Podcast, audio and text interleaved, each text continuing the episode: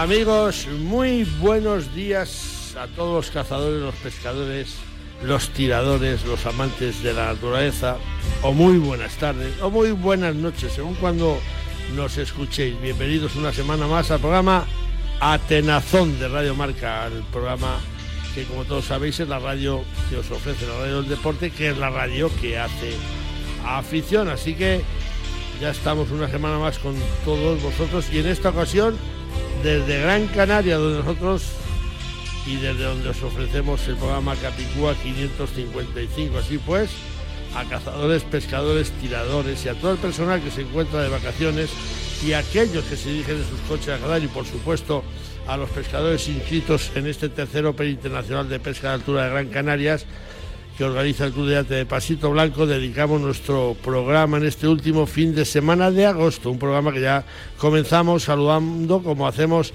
semana tras semana quienes nos ayudan a realizar y empezando como siempre por Dulce María Rojo San José, la voz más dulce de Radio Marca. Dulce, muy buenos días, muy yaya. Muy buenos días. Está el programa en Canaria, muy yaya. Pues te lo puedes imaginar. Sensacional, magníficos está aquí en, en el en el Club de Yate Pasito Blanco.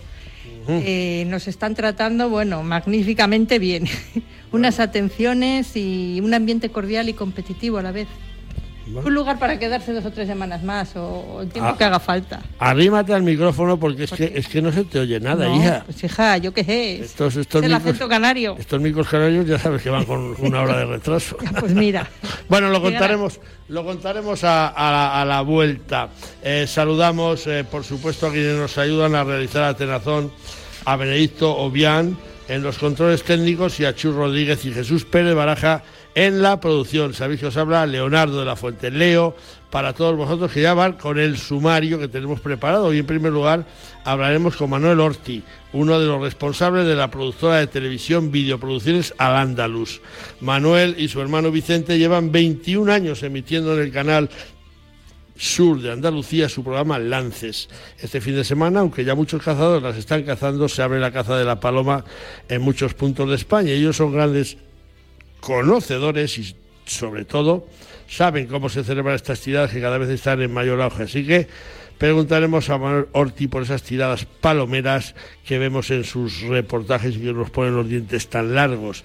Posteriormente charlaremos con el armero cordobés José Luis Barona. Estamos a punto de comenzar la temporada de caza mayor y queremos saber cuáles son las pautas que hay que tener en cuenta antes de coger nuestro rifle. No vaya a ser que el día que le echemos mano nos pase una manada de elefantes por delante de los morros y no le demos ni a España. José Luis Barona es un maestro armero y nos dirá algunas de las recomendaciones que hay que tener en cuenta de, de salir a montear con nuestras armas largas.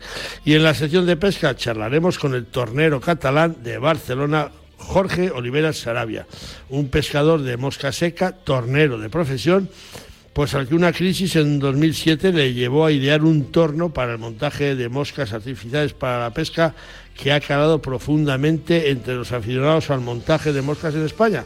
Jorge Oliveras, que no tiene nada que ver con nuestro pescador mundialista Jordi Oliveras, nos hablará de sus tornos rol, de cómo surgió esta idea y por supuesto de dónde los podemos encontrar. Así que este va a ser nuestro menú para el programa Capicúa 555 que esperamos que sea de vuestro agrado. Tomamos aire para deciros el santoral de este sábado 26 de agosto. El calendario nos apunta que podemos felicitar a Abundio, Adrián, Ceferino, Eleuterio, Froilán, Juana Isabel, María Jesús, Maximiliano Victoriano y Vítores. A todos y a todas muchas felicidades.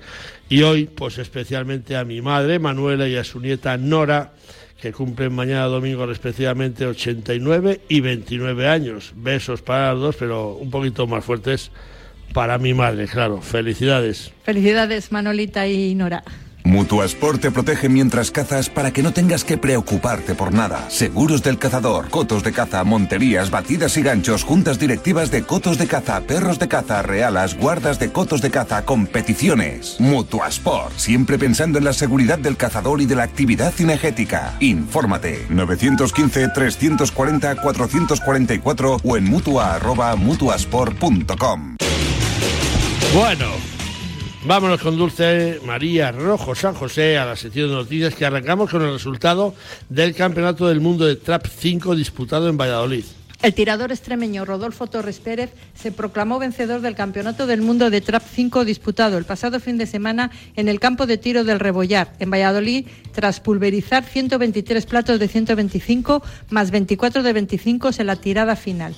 Los seis mejores tiradores llegaron a la serie final que se resolvió con la segunda plaza que alcanzó Ander Bilbao Goicoechea y la tercera posición que logró David Sotelo. La cuarta posición se la llevó Jorge Martínez Cebollada, el quinto lugar para el abulense del barco de Ávila, Víctor Martín Ucero, y la sexta posición para Unai Aspe. Enhorabuena a todos los tiradores y tiradoras que se dieron cita en esta final de Trap 5. Enhorabuena y continuamos con la Escuela Española de Caza que impartirá un nuevo curso de cazador arquero el 11 de septiembre. La Escuela Española de Caza organiza un nuevo curso de cazador arquero de nivel básico para todos aquellos interesados en iniciarse en la modalidad de caza con arco. La formación se llevará a cabo en las instalaciones del Centro Integral de Estudios y Prácticas Cinegéticas en Castillejo de Robledo, Soria. Este curso se celebrará el próximo 11 de septiembre y será impartido por el instructor y delegado nacional de Arco, Daniel González, y por el director de la Escuela Española de Caza, Juan Herrera. La formación tendrá una duración de siete horas y los requisitos para su acceso son disponer de licencia federativa en vigor y el abono de los 55 euros de la matrícula. Para que el curso sea viable y tenga un buen desarrollo, el número de alumnos mínimo será de cinco personas y un máximo de 15. Y el plazo de matrícula finaliza el 2 de septiembre. Pues sale a apuntarse que se, se llenan las plazas enseguida. Finalizamos en Palencia, donde un osedno murió atropellado por un coche en el límite de esta provincia con la provincia de León. A primera hora de la mañana del pasado viernes fueron localizados los restos de una cría de oso pardo atropellada a la altura del kilómetro 168,5 de la CL 626 en la carretera que une las localidades de Puente Almuey y Guardo, entre las provincias de León y Palencia. Fue el, el, aviso de un particular a un celador de medio ambiente de la Junta de Castilla y León quien dio conocimiento de un atropello de una cría de oso pardo de unos ocho meses de edad en la carretera referida y limítrofe entre las provincias de León y Palencia. Tras recibir el aviso, agentes medioambientales y celadores de medio ambiente de los servicios territoriales de medio ambiente de León y Palencia procedieron a la recogida del ejemplar que fue trasladado al Centro de Recuperación de Animales Silvestres de la Junta de en Valladolid, donde se le realizará la correspondiente necropsia para la confirmación de las causas de la muerte. Beretta 694 Pro Sporting. Desarrollada y probada con el Beretta Shooting Team, 694 es la plataforma de superpuestas concebida expresamente para el tiro al plato con un objetivo bien concreto, ayudar al tirador a hacer algún plato más. Gracias a una cuidada labor de diseño mecánico y ergonómico, la 694 de Beretta es una superpuesta perfectamente equilibrada, que se abraza y se encara de forma natural e inmediata y con un swing perfecto y fácil de controlar. Más características de la 694 en nuestra página web www.beretta.com.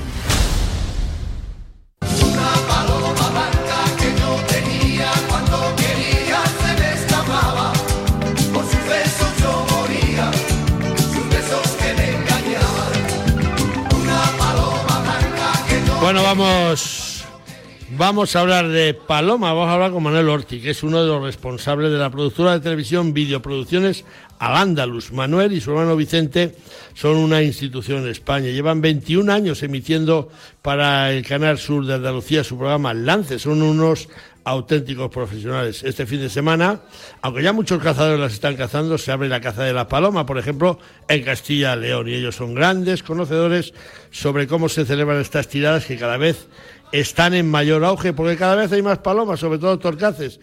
Y ellos son los conocedores de estas grandes fincas para tal vez intentar acceder a un puesto palomero algún día. Manuel Orti, muy buenos días, bienvenido a Tenazón de Radio Marca. Buenos días, Leonardo, y un placer para mí estar contigo en tu programa, que cada Igual- vez va para arriba. Igualmente. Y que gracias a Dios en los tiempos que corren es de agradecer que sigamos algunos programas dedicados a la caza. Sí, sí, eh, os digo lo mismo porque sabemos que no, no, no corren buenos tiempos para, para No, la no. lírica. Eh, Manuel, estamos a unas poquitas horas, en algunos casos minutos, para que de comienzo la caza de la paloma torcaza en Castilla y León. Una especie que, al igual que en el resto de España, cada vez tenemos más. Vosotros sois grandísimos conocedores de esta especie, habéis grabado multitud de reportajes. ¿Cuáles son Manuel, los mejores lugares para torcaces de España? Pues mira, yo creo que los mejores lugares, como la paloma torcaz, sabemos que es una de las especies que se ha adaptado al, al entorno urbano. Yo creo que ahora mismo te vayas al Parque del Retiro y seguramente tendrás más palomas que en muchos sitios. Seguramente. Seguro no. Fijo, fijo. en cualquier parque, en cualquier parque, claro, la paloma se da cuenta que, que, en el entorno urbano, al lado del hombre, no le no tiene peligro y no tiene depredadores, el hombre no le hace daño, pues han criado pues una barbaridad. Entonces, en los parques tienen muchísimas palomas. Pero mira, yo nosotros hemos grabado muchas tiradas eh, en Andalucía, en algunos sitios, en Extremadura, en Madrid. Yo creo que de los mejores sitios que yo recuerdo de haber grabado fue en la zona de Madrid, en Pinto. En Pinto. Mira, allí fue pero pero aquellas tiradas son famosas. allí hemos visto nosotros eso que hablan de nubes de palomas, pero nubes, nubes, nubes de palomas. Luego, a la hora de cazarlas es otra cosa muy distinta. Una cosa es verlas mucho, pero a la hora de cazarlas es muy distinto, porque las palomas tienen sus carencias, tienen y demás, y sobre todo que tú vas ahora mismo, eh, nosotros siempre vamos, cuando vamos a grabar una tirada, Leo, nos gusta ir antes para ver el sitio para ver el sitio donde nos vamos a colocar las cámaras, porque claro, te colocas, llegas allí de noche con las prisas y no sabes nunca dónde te vas a colocar. Y, y, y, claro, tenemos que ir antes, ¿por qué? Pues para ver la ubicación, para verla de lejos, ver dónde podamos colocar las cámaras, que no tengas el sol de frente, entonces nos gusta ir siempre que podamos ir algunos, algunos días antes. Entonces, el día de la tirada, tú los días de antes, los días previos, ves mucha paloma, pero el día de la tirada el problema es que cuando eh, esas palomas que tú estás viendo en tu, en tu zona, pues a lo mejor vienen muy muy de, lejos y están durmiendo muy, eh, muy, muy lejos. Y como la empiezan a tirar en otra finca, entonces una finca que tú la veas testada de paloma dos o tres días antes, el día de la tirada, empiezan a tirar aquí, allí, allí, allá y al final la tirada pues no se da igual bien. Pero Manuel, que... Sí. Sí, las mejores me decías que Madrid, la zona de Pinto. En Madrid es muy buena, lo, ah. Extremadura, luego, luego la dehesa, el Valle de los Pedroches, que es una de las consideradas una de las mayores dehesas que hay de, Europa, es una zona espectacular para tirarla. La zona de, de Córdoba también de Villaviciosa. Es que hoy día, como la, la, la, población, porque claro, en verano se tira, como sabemos, la población sedentaria de paloma. Y la población sedentaria va en aumento, cada vez más, cada vez más y cada vez más. Entonces, cualquier zona, cualquier enfinar, cualquier esto, mm, la verdad que ya mm, nosotros estamos yendo a zonas donde donde hace 10 años no se tiraban y ahora se dan una, unas tiradas espectaculares. ¿eh? ¿Y qué, tipo? ¿Qué tipo de tiradores son los que van a estas tiradas? Que las vemos ofertadas, que algunas van en un pastón, ¿eh? ¿Y qué personas, gente de yo creo que no, no vamos, yo por lo que por lo que yo he visto, Leo, vamos, un pastón. Eh, aquí te pueden cobrar por una tirada 300, 400 euros, tres, los, los, tres, todas las, durante, que suelen dar tres, cuatro tiradas. es lo que, pues lo, que suelen, lo que suelen estar cobrando, ¿eh? No te creas que están cobrando mucho más. Luego la paloma, cuando la paloma ya se tira la paloma de invierno, y ya que se tiran más con cimbeles con esto a la zona de Córdoba, de Cardeña, Puerto Blanco, Villanueva, viene mucha gente del norte, viene mucha gente de Navarra, del País Vasco, y esa gente, pues claro, por esos costos sí pagan más. Pero aquí las tiradas veraniegas, teniendo en cuenta que, es una migratoria, aunque son las palomas que se tiran son sedentarias, pero es una especie migratoria, las, especies migratorias están sujetas, pues lo, como lo sabemos, a un montón de vaivenes, de, de, de, hoy hay mañana no hay. Esta especie, eh, como decimos aquí, barruntan eh, los cambios de tiempo, eh, predice los cambios de tiempo, entonces eh, tú mañana ves una tirada, una zona que está atestada de palomas, pero a lo mejor hay unas nubes, cambia el viento, cambia esto y la y la y las palomas se van y las palomas se van. Entonces, pues claro, no, no puedes tampoco cobrar tampoco una cantidad excesiva porque como no, no, no son tiradas que se puedan asegurar. es que no, son nada seguras, pasa como los dorsales, no son nada seguras. Entonces, aquí los precios están rondando 350, 400, algunas hasta 500 euros. Pero más de eso creo yo que no hay por aquí. ¿eh? ¿Y, y, cuándo, podemos decir que una tirada de palomas ha merecido la pena asistir a ella? ¿De, ¿De qué cantidades de tiros podemos estar hablando para decir, bueno, pues ha merecido la pena? Mira, tres, cuatro, cinco cajas de cartuchos. Ten, en cuenta, ten en cuenta, eh, claro, eso depende también de la pericia del tirador. Ten en cuenta, eh, Leo, que, que en Andalucía hay un cupo de 15 palomas por cazador y día de caza en verano. en Andalucía tenemos cupo de 15. 50 en invierno, pero en verano llevamos, llevamos ya años de, de 15. Pero te voy a decir otra cosa. Eh, que eh, mucha gente, la mayoría de la gente que ve las revistas, los programas, pues eso, califican una tirada buena o mala en función de la cantidad de piezas que se han cobrado. Pero hay una cosa, que cazar, como tú bien sabes, cazar es otra cosa. El disfrute de que tú puedes estar en un puesto y haber tirado 6, 7 días o haber cobrado 8, 10 palomas y te has divertido bastante más que uno que mató 20 o 40 que es que la caza, la caza es otra cosa, eh, porque también pasa una cosa, como decía eh, Ortega y Gasset en el famoso prólogo del libro de 20 años de caza mayor del Conde de Lleve, la caza tiene que tener escasez, dificultad e incertidumbre. Si a ti te empiezan a entrar y tú empiezas, pon, pon, pon, y bajas.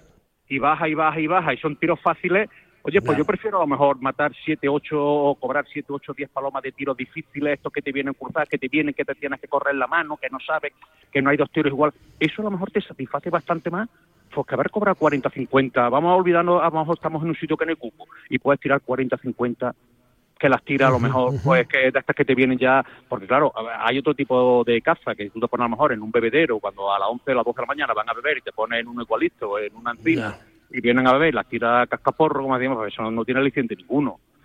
Entonces, eh, Manuel, ver una tirada en función de, del, pues no te podría, no te podría, ya te digo, en Andalucía hay cupo de 15 torcaces por cazador y día. Mira, aquí en Castilla y León no tenemos cupo y hay días que tiras eh, esas 15 y otros días tiras a 46. Eh, partir con el campo, decía Miguel Delibes, que partir con el campo ya es de ser un, tirador, ¿eh? Efectivamente, efectivamente, que partir con el campo, yo creo que sí, yo creo que sí, que partir con el campo ya es de ser un buen tirador, ¿eh? La paloma es un tiro muy difícil, parece que eh, entra despacio porque es una ave así corpulenta y eso, pero tiene un batir de alas impresionante. Y luego es una de las aves que tiene mayor vista, ¿eh? una mejor visión, aparte de que tiene una visión que abarca casi casi los 360 grados, con lo cual e, el menor brillo en la cara, en el reloj que se haya dejado el cazador puesto, en el cañón del arma, te pega un kirbo y pega dos aletazos y se te sale de tiro de momento. Pero claro, Menuda... esos, tiros, son los bonitos, esos son los tiros bonitos. Menuda bronca le, echó Ismael Tragaceta a mi padre un día que estábamos a las tórtolas en Zamora porque llevó el reloj. Quítese el reloj, señor Leo, le decía. Que te ven el reloj. Cada decía mi ¿qué cojones me van a ver? mi padre es, que es así, es que el menor brillo, el menor...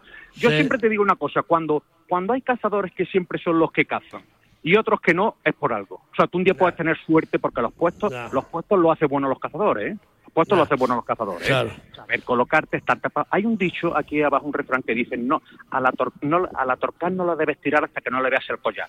El collar blanco, efectivamente. Hasta que no la veas el collar. No la tires, que es otro fallo que se hace mucho en las tiradas. Tú sabes que las, las torcaces se tiran aunque sea de puesto fijo, pero hay tres maneras de tirarla. Eh, en, en, las zonas de paso, en las zonas de comida o luego con cimbel. Entonces, en la zona de paso o, la, o, rodeando la zona de, comida, si tú los primeros bandos que entran empiezas a tirar las altas, pues ¿qué haces? Pues desperdigarla a las palomas y no la aprovecha nadie. si tú esperas a que bajen, a que bajen, tú tiras y tú fallas o tú abates una o dos, el resto las pueden tirar los compañeros que estén delante, detrás, a la derecha o a la izquierda. Pero la mayoría de los cazadores no se sujetan, ¿eh? es que les puede, les puede el ansia les puede, empiezan a tirarla altísima, altísima. Y siempre se dicen todas, eso lo veo yo siempre en todos los sorteos por la mañana, por favor, dejarlas que bajen, dejarlas que bajen, que la va a tirar mejor y la aprovechamos todo, pero eso es un mal endémico de los cazadores. Que cumpla, estamos acabando, Manuel Ortiz. Eh, yo te lo tengo que preguntar, dicen que el tiro de la torcaz efectivamente no es fácil porque la torcaz firma en el aire y la tórtola rubrica, aunque no la podemos tirar, eh, la tenemos como captura cero. Vosotros conocéis fincas con tórtolas para emparvar y sin embargo tampoco hemos vuelto a ver esas tiradas mientras en África hemos visto vídeos pues espeluznantes. ¿Crees que algún día se recapacitará y dará más atrás y llegará a emitir los datos que le están aportando en cuanto a la cantidad de tórtolas que tenemos actualmente en España? Hombre, si nos dejamos llevar por la cos, por lo que pasa siempre en este país, que cuando lo que se prohíbe no vuelve, Aquí lo que se prohíbe no vuelve, en todo, en todos los aspectos, en todos los aspectos, ¿eh? no solamente en la caza, yo lo veo complicado. El problema es que, claro, siempre pagan justo por pecadores y todo, toda la culpa se le echa a la caza. El problema de la tórtola son los cambios de, de agricultura, los cereales de cada vez de ciclo más corto, y, yo creo que lo que lo que el problema es que, que la, eso la agricultura más que la caza hombre la caza es, una cosa más la caza evidentemente es una cosa más esperemos que me parece que la moratoria acaba este año a ver el año que viene qué pasa a ver, qué, pasa. Manuel Ortiz, eh, compañero, muchas gracias por habernos atendido. A ver si hay suerte y nos vemos en esa Feria Intercaza de, de Córdoba, que me dicen que va con un poquito de retraso y que ya veremos. A ver, eh, gracias por aportarnos ese poquito de tus enseñanzas y, a ver si coincidimos alguna tirada. Recuerdas a tu hermano ¿eh? y un abrazo a los dos. Pues de tu parte, aquí estaremos esperando con los brazos abiertos, Leo. Para mí un placer. Enhorabuena por vuestro programa Lances, al que seguimos, seguimos puntualmente. Muchas gracias, muy buenos días. Muchísimas gracias, un fuerte abrazo. Adiós. Aire libre, ríos limpios, montañas vivas. Un mundo rural donde redescubrir las cosas importantes de la vida. Vente. A un paso tienes el paraíso del siglo XXI. Zamora. Enamora. Patronato de Turismo. Diputación de Zamora. Sonaron cuatro balazos a las dos de la mañana. Bueno, vamos a hablar, vamos a hablar de disparos, balazos o tiros. Vamos a hablar con José Luis Barano, Barona, anda, anda que es, además de nuestro amigo, prácticamente nuestro maestro armero de cabecera del programa, aunque media España está cazando codornices y otros tantos están esperando o acaban de iniciar la campaña, lo cierto es que en poco más de un mes comienza la caza mayor y no son pocas las sorpresas que se llevan muchos monteros cuando cogen sus rifles para ir a cazar un ciervo en berrea o en una montería o algún jabalí. Y el arma pues no responde como esperaba el propietario el maestro armero, propietario de la armería Barona de Córdoba, sabe muy bien por dónde van los tiros y nos contará algunas cosas a tener muy en cuenta antes de salir a montear con nuestros rifles. José Luis Barona, muy buenos días, bienvenido a Tenazón de Radio Marca una vez más. Muy buenos días, Leonardo, para ti, todos tus oyentes y todo el equipo de Tenazón de Radio Marca. Muchas gracias. ¿Qué tal por Córdoba, aparte de ese muchísimo calor que tenéis? Pues sí, Leonardo, mucho calor, pues como pasa todos los años, especialmente, como tú sabes, en los meses de julio y agosto. Yo, desde que tengo uso de razón, esto no es nuevo desde luego para mí, lo que pasa es que no nos acordamos de un año para otro. Pero también, también lo que más nos preocupa un poco a toda la gente del campo y a los cazadores, pues la, la sequía la falta de agua. que llevamos arrastrando estos años. Así que esperemos que tanto en otoño y especialmente en invierno, pues lleguen las ansiadas y necesarias lluvias que tanto nos hacen falta. Bueno, vamos a, esperar. Este, este jueves, José Luis, abriste la media veda en Andalucía. Estamos, estamos a poco más de un mes para abrir la caza mayor. ¿Qué cuida mejor el cazador, sus escopetas o sus rifles? Porque lo que está claro que en el gremio de cazadores, creo que yo, creo yo que somos bastante dejados, por decirlo de alguna manera. Pues mira, por regla general los cazadores y tiradores suelen cuidar bastante su arma para que funcionen correctamente y, que le dure tiempo. Pero lo digo puesto que por mi talla ya sabes que de la armería que pasan un porcentaje alto de armas y que muchos de ellos, de, los, de esos propietarios, pues las traen para su limpieza y mantenimiento, ¿sabes? Cierto es que hay, como bien dice, algunos que son más despistados dejados, pero son los menos. Eh, hay un dicho que a mí me decían que aseguraban que una escopeta, una escopeta si la cuidas dura 100 años y si no la cuidas dura, dura un siglo. Pero yo no sé si con las cazas, las armas de caza mayor eh, es lo mismo. Yo creo que la precisión y el cuidado es fundamental si queremos decir que nuestros rifles funcionan como, eh, como es cierto, ¿no? Pues sí, como hemos comentado anteriormente, el cuidado y el mantenimiento de las armas nos va a permitir más durabilidad y una cosa que para mí es fundamental, muy importante, que es la seguridad. Piensa, Leo, que el cañón del arma y la recámara del mismo es importantísimo que estén en perfectas condiciones si no queremos tener ningún contratiempo y sobre todo que no peligre nuestra integridad física. Yo creo que tanto el rifle como la escopeta debemos de conservarla y mantenerla en perfecto estado. ¿Y qué debería de hacer cualquier montero o aficionado a caza mayor con sus rifles antes de que se la temporada. ¿Cuáles son los cuidados principales, aparte de mirar esa, esa recámara y, ese cañón de nuestros rifles? Bueno, pues como hemos dicho, la limpieza, ver el estado que están los elementos de puntería, tanto el arsa como el punto de mira, y si tenemos visor, como utilizan pues la mayoría hoy en día de los cazadores, pues comprobar el estado de este, de las monturas del mismo y por supuesto que estén a, tiro con la munición que más nos guste. Es un poco lo fundamental en una herramienta de precisión como es un rifle. Ya, ya, me imagino que a la hora de poner a punto un rifle como, como el maestro Armero no, no lo hay, por mucho que entendamos o pensemos que entendemos, ¿no? Bueno, la verdad es que hay cazadores y tiradores que les gusta poner a ellos sus su armas a tiro. Pero por regla general, mm, si llevamos nuestra arma a un armero competente, lo hará con profesionalidad y lo ajustará a la distancia y con la munición que te pida el cliente. ¿Qué, qué es lo más, eh, eh, yo no sé, lo más común en cuanto a anomalías que, que puedes ver en un rifle? Tal vez que no esté debidamente centrado. Pues mira, generalmente sí, aunque también me entran rifles oxidados que se han guardado en la funda tras una jornada lluviosa y o bien por el suelo de las manos eh, también culatas rajadas, algunas por descuido porque le han echado peso en la funda, pero sobre todo la oxidación, porque lo metemos y la propia funda con la humedad aunque le limpiamos, le pasamos un trapo, si no lo tenemos el arma fuera de la funda para que se seque, esa funda la ponemos cerca de una zona de calor donde pierda esa humedad, pues se nos oxida el arma. Y la oxidación, como diría el dicho que escuchamos por aquí, los enemigos de las armas son dos, los políticos y el óxido. pues es, ese no lo conocía yo, pero es muy bueno. Sobre todo los políticos, que hay políticos que, que son más peligrosos que el, el, óxido y el ácido sulfúrico juntos. Eh, recordamos que estamos hablando con el maestro armero de Córdoba, José Luis eh, Barona. José Luis, cuando se fallan esos ciervos tan grandes, o un jabalí como, como un templo, o un corzo que no cabe en el monte, eh, normalmente de quién es la culpa, ¿De la, ¿de la flecha o del indio? normalmente somos el indio, debido a la emoción del lance, pero cierto es que muchas veces el conjunto rifle y visor no están bien.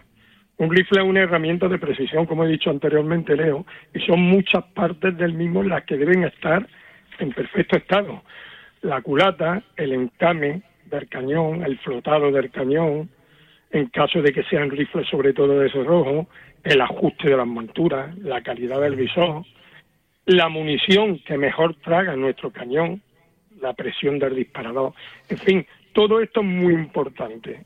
Y especialmente si cazamos en resecho donde disparamos a distancias medias y largas. Y aún más si se trata de animales de poco alzada, como sabes que puede ser un corzo o un rebeco del uso de distintas marcas y peso de munición, y aunque en resecho debemos cazar con la misma munición Leo, este puesto a tiro el rifle, eso es importantísimo, es fundamental. En montería batida, donde se dispara especies de mayor tamaño, como para ser un cochino, un venado, un gamo, eh, a corta distancia, por regla general, el uso de distinta munición no varía tanto como para fallar un animal.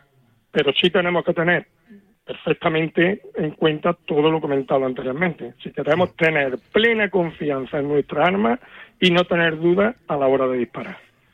Siempre se puede decir, es que tenía el seguro, es que, es que, siempre hay es que, ¿verdad? Siempre, tenemos alguna excusa.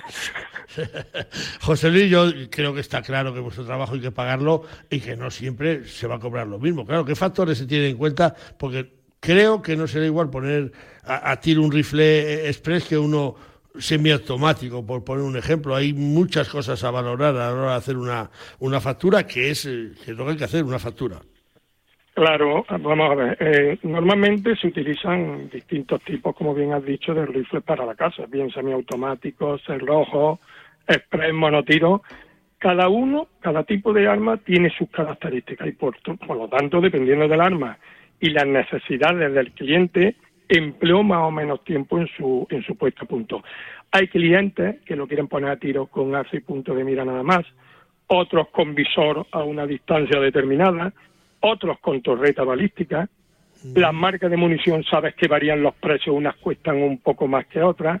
Todas estas variables, junto al tipo de arma, hacen que el presupuesto del trabajo vaya en función de todo ello. Tú, José Luis, tienes la armería en Córdoba. Me imagino que como pasa en el resto de España, las ventas de visores térmicos y visores nocturnos se han disparado. ¿Son estos el artículo de moda actualmente en toda España? Pues realmente sí, puesto que además de darnos más certeza y seguridad este tipo de visores sobre lo que queremos abatir, también es una excelente herramienta de, gestión y de control en poblaciones, Leo. Las nuevas tecnologías están ahí, y haciendo un uso legal y responsable, bienvenida sea. Ahí está el tema, que hay que hacer el uso responsable. Sabemos de casos, bueno, pues lo sabemos por la Guardia Civil que nos manda informes que no se hace siempre eh, buen uso de un, de un visor eh, térmico, eh, gente que va a, liebres porque la ven echadas a 400 o 500 metros y ni las, ni las corren. bajan los perros, le pegan la patada a la corren y la, y la matan y se acabó. la tecnología, pues es bueno que esté a nuestro alcance, pero para usarla, como tú dices, de forma debida. ya estamos ya estamos casi acabando. Las armerías son el punto donde los cazadores nos encontramos y hablamos de todo, ¿eh? ¿Qué se cuenta en, en Andalucía de esa enfermedad hemorrágica epizótica? ¿Cómo tenéis vuestras poblaciones de ciervos? Pues mira, Leo, meses atrás eh, he hablado con, varios propietarios de cotos y del tema. Y me comentan efectivamente que según qué eh, se han encontrado algunas reses muertas por esta enfermedad que, como bien sabes, el, el transmisor vector es el mosquito. Pero a día de hoy, ahora llevo, después de, las tan ansiadas vacaciones, ahora llevo unos días que no he hablado con ninguno de ellos, ni con algún veterinario o gestor cinético, que pronto pues lo haré, porque cuando entramos en septiembre, pues ya empieza un movimiento mayor pensando en la casa mayor. Y bueno, realmente no sé cómo la está la situación. Lo que sí vuelvo a reiterar, que ojalá vengan en otoño lluvias para que limpien la arbolea, desaparezca este calor y me imagino que también desaparecerán los puñeteros mosquitos que tanto daño están haciendo tanto a nuestros corzos como a nuestros venados por la transmisión de enfermedades. Parece mentira que un bicho tan pequeño prepare las averías que está preparando. Eh, acabamos de hablar, no sé si has entrado a tiempo, con tu amigo Manuel Orti. Eh, y nos hemos emplazado para vernos en la Feria Intercaza de Córdoba a ver cuándo se celebra, porque a mí las últimas noticias me han dicho me han dicho que va con retraso. ¿Sabes algo? si dónde se va a hacer o si de verdad hay retraso. Pues mira, Leo, yo tengo una información que todavía no hay nada oficial, pero según tengo entendido, eh, la feria se va a, desarrollar de dos maneras muy distintas como tú la has conocido, la hemos conocido los que la hemos visitado. Y es con motivo de que en, en Diputación en el solar, que es la zona de parking de Diputación donde se monta esa gran carpa donde se eh, montan los expositores, está de obra. Este año es el 25 aniversario de Intercasa. Y debido a eso van a ser, tengo entendido, el fin de primer, el último fin de semana, perdón, de septiembre, van a ser una feria más reducida de expositores y, y, y eventos. Pero sí es cierto que hay acuerdos con hoteles, con restaurantes, donde como otros años pues se van a celebrar jornadas gastronómicas de caza, habrá actividad al aire libre en distintos pueblos de la provincia, habrá senderismo, habrá berrea y demás. Y por lo que tengo entendido, en abril del próximo año, en el nuevo Palacio de Congreso y Exposiciones que está junto al Parque Joyero, ya se va a volver a realizar la feria, pero ya con muchos más expositores, expositores y eventos. Hasta ahí es lo que te puedo contar. Pues, pues ya me has contado bastante. Yo mm, nos quedamos a la espera a ver qué noticias nos llegan desde Córdoba. Te doy las gracias por habernos atendido. ¿eh? Eh, feliz temporada de caza. Gracias por tanto como aportas en tu armería y en esos vídeos que tenemos en YouTube para todos los amantes de la montería y, de, y del buen cuidado y puesta a punto de nuestras armas. Si es en septiembre, nos vemos en Intercaza y si hay que esperar abril, pues ¿qué lo vamos a hacer? Esperaremos abril, pero tenemos que vernos y darnos un abrazo, amigo.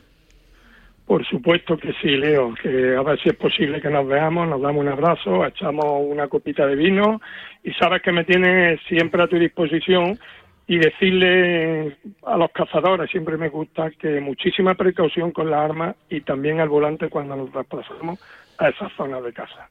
Un abrazo a todos y que tengan todos muy buen día. Muchísimas gracias y dicho queda, adiós. Un abrazo, adiós. Pesca Federada, pesca responsable. La Federación Española de Pesca y Casting te anima a que formes parte de esta gran familia. Pescador, fedérate en tu federación territorial, donde serás informado, defendido y, por supuesto, valorado. Engánchate a la pesca deportiva federada y recuerda, pesca deportiva federada, pesca responsable, tan claro como el agua. Bueno, pues vamos con Dulce, con esas noticias de pesca que hoy arrancamos con la previa del Campeonato de España de Pesca de Salmón y Dos Mosca en su categoría Juventud.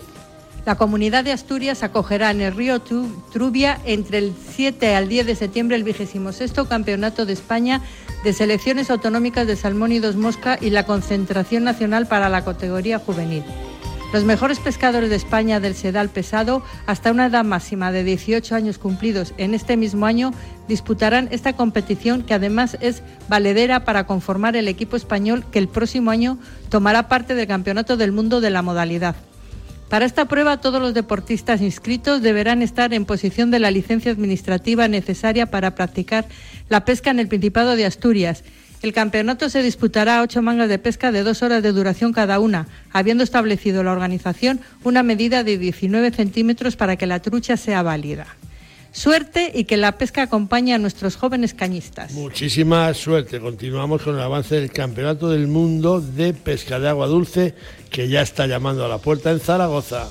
Ya está todo preparado para que el próximo día 5 de septiembre en la ciudad de Zaragoza se celebre la ceremonia de apertura del 59 Campeonato del Mundo de Pesca en la modalidad de agua dulce, una competición la más multitudinaria de todas las que se disputan en el mundo, que se va a celebrar entre los días 4 al 10 de septiembre en el Coto Deportivo de Mequinenza, Fayón.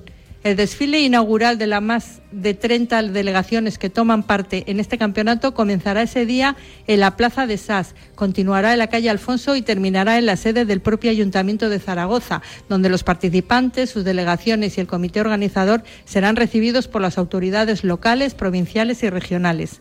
En este Campeonato del Mundo, España va a estar representada por el equipo formado por Esteve Martínez, Ángel Rodríguez, Pedro García de Mateos, Carlos Ureña, Miguel Pérez, actuando como capitanes de la selección nacional José López y Marc Rodríguez, y ejerciendo como manager José Vicente Sanchís. Pues nada, suerte, buen mundial y buena pesca, sobre todo para los nuestros, claro. Pues, a ver si es verdad, concluimos con el avance de otro campeonato del mundo, en este caso de Inland Casting que por supuesto tiene participación española. La Federación Internacional de Deportes de Casting celebrará en las instalaciones deportivas del Estadio Municipal de Bichagua, Lublin, en Polonia, el Campeonato Mundial Senior en Casting Sport o Irland Casting, una prueba de precisión en el lance en seco que se disputará entre los días 6 al 10 de septiembre. Cada nación puede tener un máximo de seis hombres en las pruebas 1 a 9 y tres damas en las pruebas 1 a 5 y 8 y 9. España estará representada en este mundial por los Castier, Vicente Ferran, Jordi Casal, Luis Aparesi, Ezequiel Tortajada y Vicente Bou. Suerte para nuestros lanzadores. Si quieres saber lo que es bueno, prueba los productos distinguidos con el sello Alimentos de Palencia. Porque hablar de Palencia con P es añadir calidad a las materias primas, a su elaboración, a su variada gastronomía y a su potencial turístico. Desde la Diputación apoyamos a nuestros productores hosteleros y comercios para conseguir esa C de calidad. Entra en la web alimentosdepalencia.com y accede a nuestra tienda online o acércate y disfruta de la compra en los comercios adheridos a la marca. Diputación de Palencia, porque tú sabes lo que es bueno. Consume alimentos de Palencia, con P.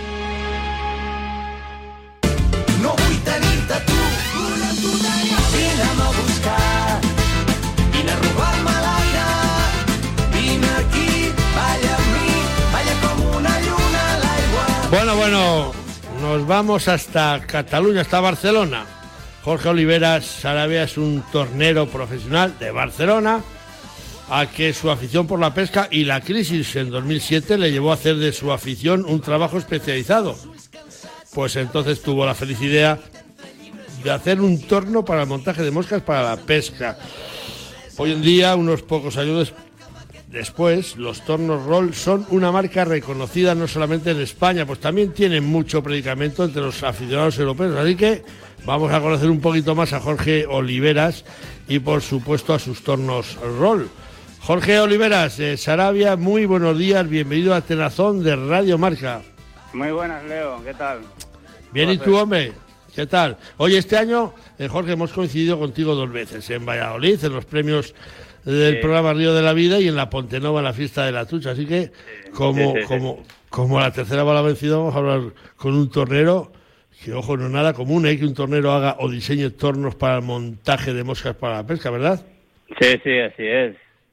Bueno, en mis ratos libres también, porque bueno, yo mecanizo piezas para una empresa, pero bueno, me dediqué a esto y empecé, empecé y bueno, pues ahí están en mi página web y todo, o sea que voy vendiendo, no mucho, pero bien, va bien, no va mal. Bueno, bueno. y de bueno, calidad, claro. Que no, no, de calidad nos hablan. eh, yo, ya sabes que yo no monto moscas, no tengo Sí. por, qué, por qué decir que tu torno es el mejor del mundo o, o- o no lo es, porque yo es que no, no tengo ni idea de, de tornos, pero me hablan muy, muy bien de los tornos. Rol, tú eres pescador de mosca. Sí. Como decimos eh, eh, eh, en la entradilla, fue la crisis de ese 2007 cuando empezó a faltar un poco el trabajo y cuando, Sí. se, te, cuando se te encendió la bombilla dijiste, tornero a Sí. tornos, ¿no? Sí, tenía un, un operario medio paradito de vez en cuando, hacía un dibujito y, me- y bueno, y me hacía unas piezas y bueno, iba montando, montando y bueno, muchas pruebas, tirar muchos hierros, pero bueno, al final tengo estos dos modelos y me va, me funciona bastante bien y la gente está muy contenta, claro. ¿Pensabais que iba a tener eh, tanto éxito entre los montadores de moscas para la pesca tus tornos? Porque te han nominado incluso por- como, como uno de los grandes eh, creadores de productos para la pesca. Sí, bueno, sí, porque la verdad es que la prueba, la prueba de si hay calidad o no hay calidad en un artículo lo tienes, por ejemplo, en los medios de comunicación, Facebook, Instagram. Si la gente habla mal de ti, pues no estaríamos hablando tú y yo ahora mismo, por ejemplo. O sea, Claro. Exacto. O sea, cuando un artículo es malo, es malo. Y cuando es bueno, pues, pues joder, pues es un placer conocer a tanta gente como he conocido, entre ellos tú y todos los periodistas, y biólogos, yo que sé, de todo he conocido ya. Bueno, y los Muy bien, muy bien. pescadores, los pescadores te han, eh, te han ayudado a, a- a evolucionar. Tú ahora mismo tienes un torno que yo creo que la pinza o la mordaza, creo que es una novedad. ¿Cómo es esta mordaza? Explícanoslo. Sí, ya bueno, sabes que la- no entiendo. Eh, bueno, ahora tengo dos modelos y ahora en septiembre, octubre voy a sacar otro, otro que es guapísimo. Y la novedad de la mordaza es que mm, te giras 180 o 360 grados sobre su propio eje. Pero bueno, eso es una historia que tengo todavía que poner en... eh, es el tercer torno que voy a poner, ¿sabes? Lo tengo, pero todavía lo tengo que presentar. Es el que puse en la Ponte Nova. Ujú. Ahí cuando estábamos ahí sentados ahí echando una cerveza ahí con los amigos y bueno.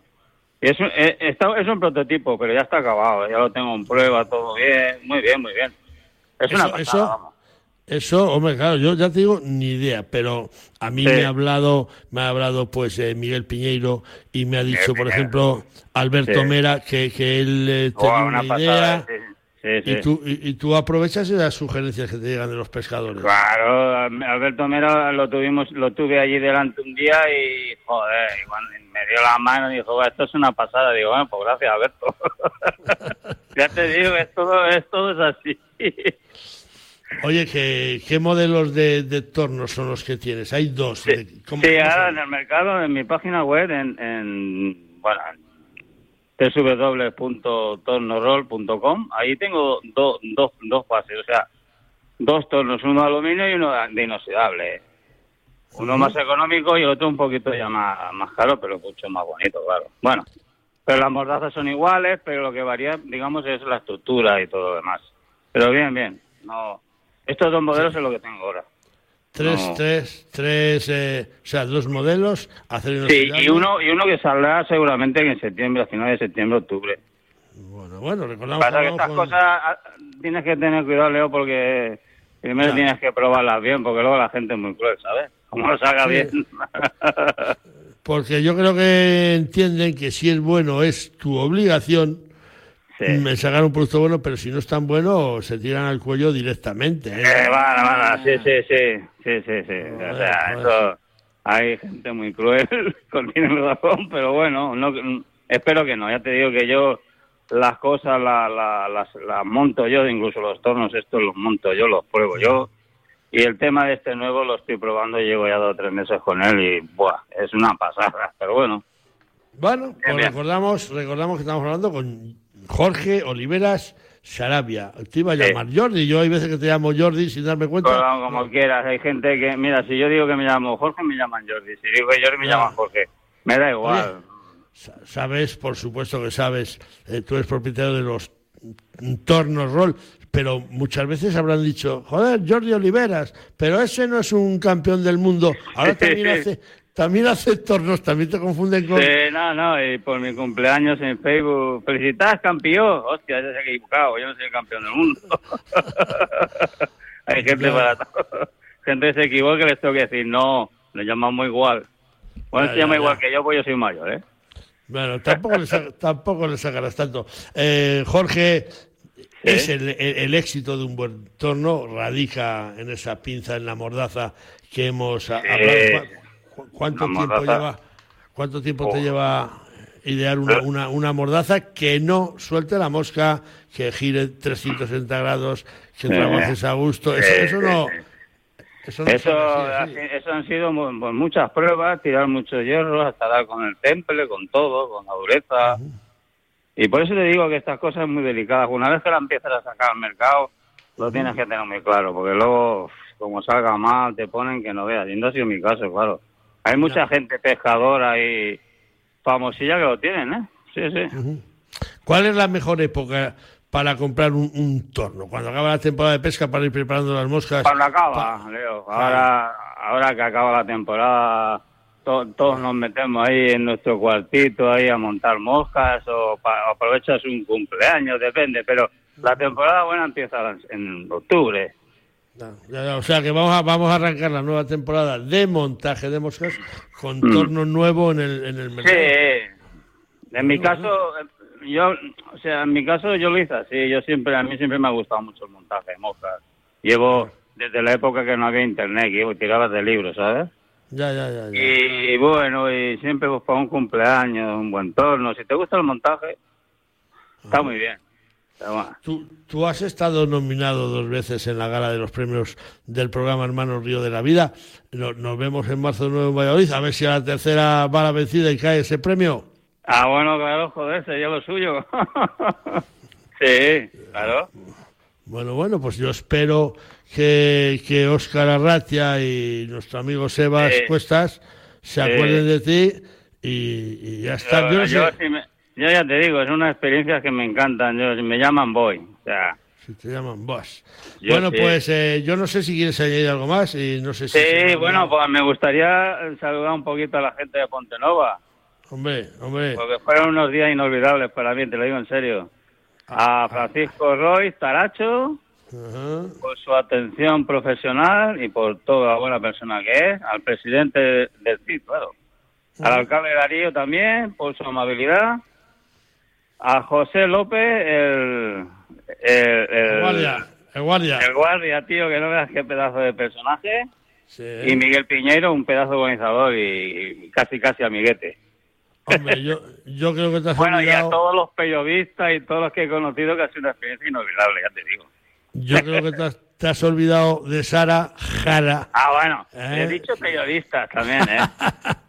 Bueno, pero bueno, la Sara guapísima Sara también, claro. tiene mención especial. Bueno, pues eh, Jor- Jorge Olivera Sarabia, Sí. eh, muchísimas gracias por, por habernos atendido. Suerte con ese Siempre, siempre, torno, cuando quieras, Leo, cuando Eh. quieras, ¿sabes? torno que tienes ahí en tu, en tu horno, eh, y que ya lo veremos. Ya lo Eh, veréis, ya lo veréis. Que tengas feliz verano y, y hasta la próxima. Y si alguno quiere ver los tornos, como nos has dicho antes, en, Sí. www.tornorol.com. Exacto. Ahí lo tienen sin tener que ir a Salamanca. Sí, aprender si tanto, tienen ¿eh? alguna duda hay un teléfono, ¿sabes lo que te digo? Eh, Pues a mí me llama mucha gente preguntando y bueno, lo típico, yo también lo haría. Claro, Y normal. las dudas normal. que te salen porque no vimos una foto, ¿sabes? Ujú. Pero bueno, Jorge, muchas gracias y muy buenos días a todos los de por ahí. venga, un abrazo, Leo, ya nos vemos, Adiós. ¿eh? Adiós, chao. Un segundo. Tiempo suficiente para enamorarse, para dar un beso, para brindar con amigos, para iniciar una aventura, para dar el primer paso, para elegir qué comemos, para marcar un destino en el mapa, para dar me gusta. Cada segundo se suben a Internet 6 millones de fotografías y más de un millón de vídeos. Cada uno tiene su historia y su escenario.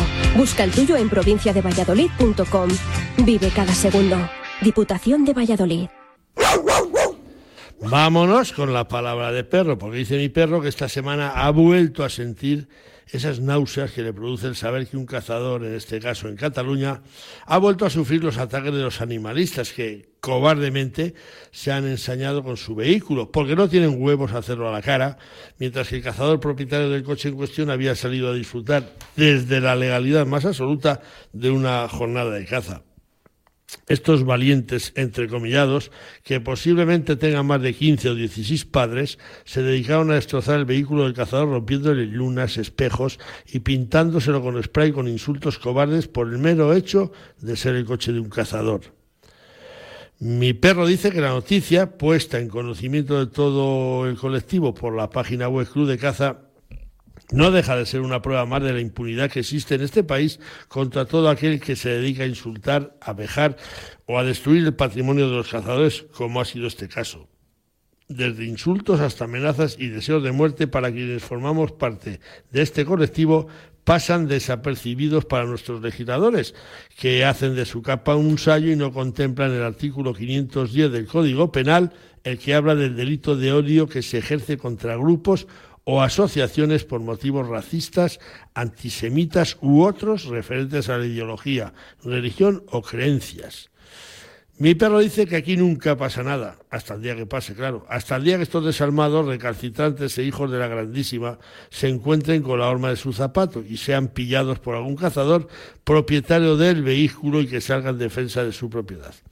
Entonces es posible que ese día haya más que palabras, aunque claro, quien va a tener la de perder siempre va a ser el cazador, por haber dejado su coche en el sitio por donde estos energúmenos deambulan y cuando se le llama la atención te responden con que el campo es de todos y que tú únicamente eres un criminal que mata por placer, como le han pintado en el coche del cazador catalán. Mi perro dice que ya pueden estar con cuidado estos individuos a la hora de realizar estos actos, que ya han ocurrido en alguna otra ocasión porque el gremio cazador está más que harto de tener que soportar este tipo de ataques mientras la justicia además no dice nada. Urge aplicar o cambiar de forma inmediata las penas que pueden acarrear este tipo de acciones a quienes a diario nos ofenden con estos actos. Solo así cesará la violencia animalista y es urgentísimo que se lleve a cabo porque lo siguiente es muy probable que algún día estemos hablando de algún escarmiento o de algo peor aún para estos meapilas que se dedican a destruir lo ajeno siempre que eso sea y eso ajeno sea y se corresponda con alguna propiedad de un cazador que tiene todos los derechos del mundo a seguir ejerciendo su actividad, como lo hacemos un millón de españoles a los que nuestros gobernantes y sus leyes nos siguen ignorando. Ha dicho mi perro.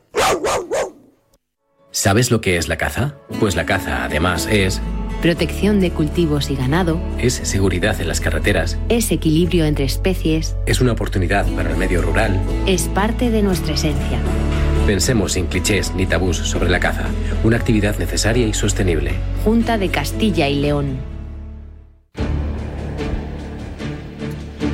Bueno, pues vamos, hoy no tenemos especie, pero sí un espacio como es la Reserva Regional de Caza de Fuentes Carrionas que se localiza al norte de la provincia de Palencia, en la cabecera del río Carrión. Limita al oeste con la Reserva Regional de Caza de Riaño y al norte con la Reserva Regional de Caza del Saja, en Asturias. Los terrenos de esta reserva corresponden a las estribaciones meridionales de la cordillera cantábrica de relieve muy accidentado que implica desniveles importantes desde sus cotas más bajas, situadas a unos mil metros de altitud, hasta la máxima altura del pico Curavacas, con 2.520 metros sobre el nivel del mar. Las características topográficas de esta zona han permitido que sobre el río Carrión se constituyan dos grandes embalses muy próximos entre sí, los pantanos de Camporredondo y de Compuerto, muy importantes para la economía de la provincia de Palencia. En el valle del río Carrión destacan las fuertes pendientes de escasa cobertura vegetal, mientras en la cuenca del Pisuerga destacan, por el contrario, la presencia de extensas masas arboladas que se asientan sobre un relieve menos acentuado. En la Reserva Regional de Caza de Fuentes Carrionas, los bosques caducifolios destacan por su protagonismo en el paisaje, pudiéndose encontrar alledos, robledales, alamedas de álamo temblón, abedulares, encinares y Sabinares Alvares. En cuanto a las formaciones herbáceas, adquieren importancia singular los pastizales y cerbunales, junto a las comunidades de roquedos, gleras y turberas. Referente a su fauna, se pueden encontrar fauna asociada a la región atlántica al lado de especies de fauna mediterránea. Junto a estas especies no se pueden olvidar otras muy significativas o emblemáticas como el oso pardo en peligro de extinción, el rebeco cantábrico, el lobo, la nutria, el gato montés o aves como el alimoche, buitre leonado, halcón común, aguilucho cenuzo o el búho real. Dentro de la reserva se encuentran 23 núcleos de población, no suponiendo en su conjunto más de mil habitantes. Los pueblos más importantes son los de Otero de Guardo, Camporredondo de Alba, Lores y Polentinos.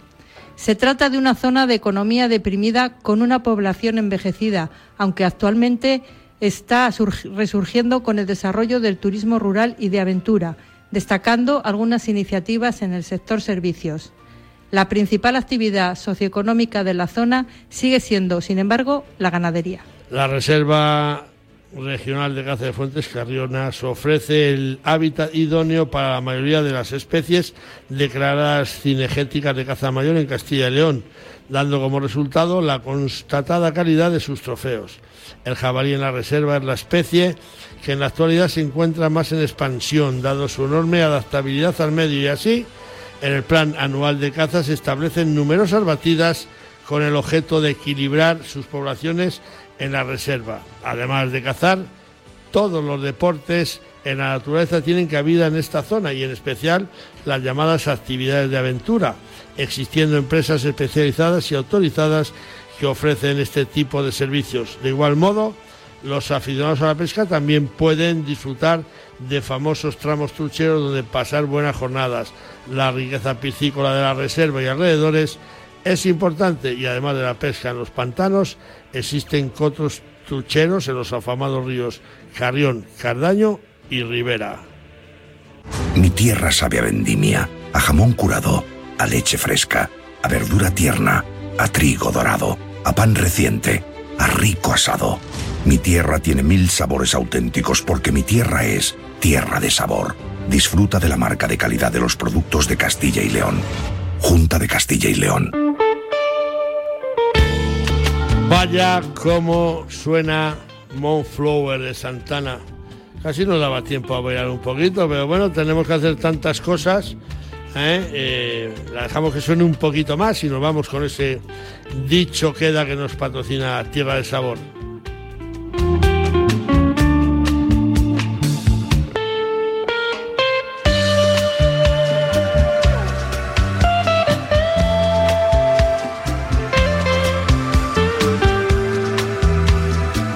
Venga, vamos, vamos a por él porque nos ha llegado al correo atenazón arroba gmail.com, donde nos llegan los dichos semanalmente y vuestras sugerencias y donde seguimos esperándolas.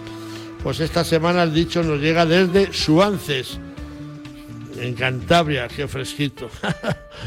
nos lo envió Vicente Álvarez y dice así, las vacaciones consisten en no tener nada que hacer y disponer de todo el día para hacerlo Así que si nos lo envió desde Suances de Cantabria Vicente Álvarez, dicho queda.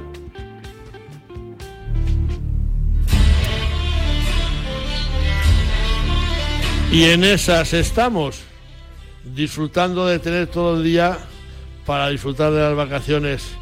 Y por aquí andamos, eh, por Gran Canaria, tercer Open Internacional de Pesca de Gran Canaria, Club de Yates Pasito Blanco, Ayer pesca, hoy pesca, playa y rock and roll, ¿eh, Dulce? Sí, comer y cenar y buenas comidas y, lo que el, hotel, el, hotel, una pasada y esas cosas. Lo que viene a ser disfrutar, disfrutar de... Sí, hace calor, pero como tenemos mucho agua alrededor no pasa nada. Efectivamente, qué rico. Bueno amigos, pues eso es, que hemos llegado al final del programa 555, así que decimos adiós a quienes nos ayudan a realizarlo a Benedicto Vian en los controles técnicos, magnífico, a Chur Rodríguez y Jesús Pérez Baraja en la producción y llegados a este punto, adiós con el corazón, os decimos de corazón desde Canarias, Dulce Rojo y Leo juntos. Adiós, Dulce. Adiós, hasta la semana que viene ya. Adiós, desde... Muyaya, adiós, Muyaya. Adiós, Muyayo. Chao. Adiós.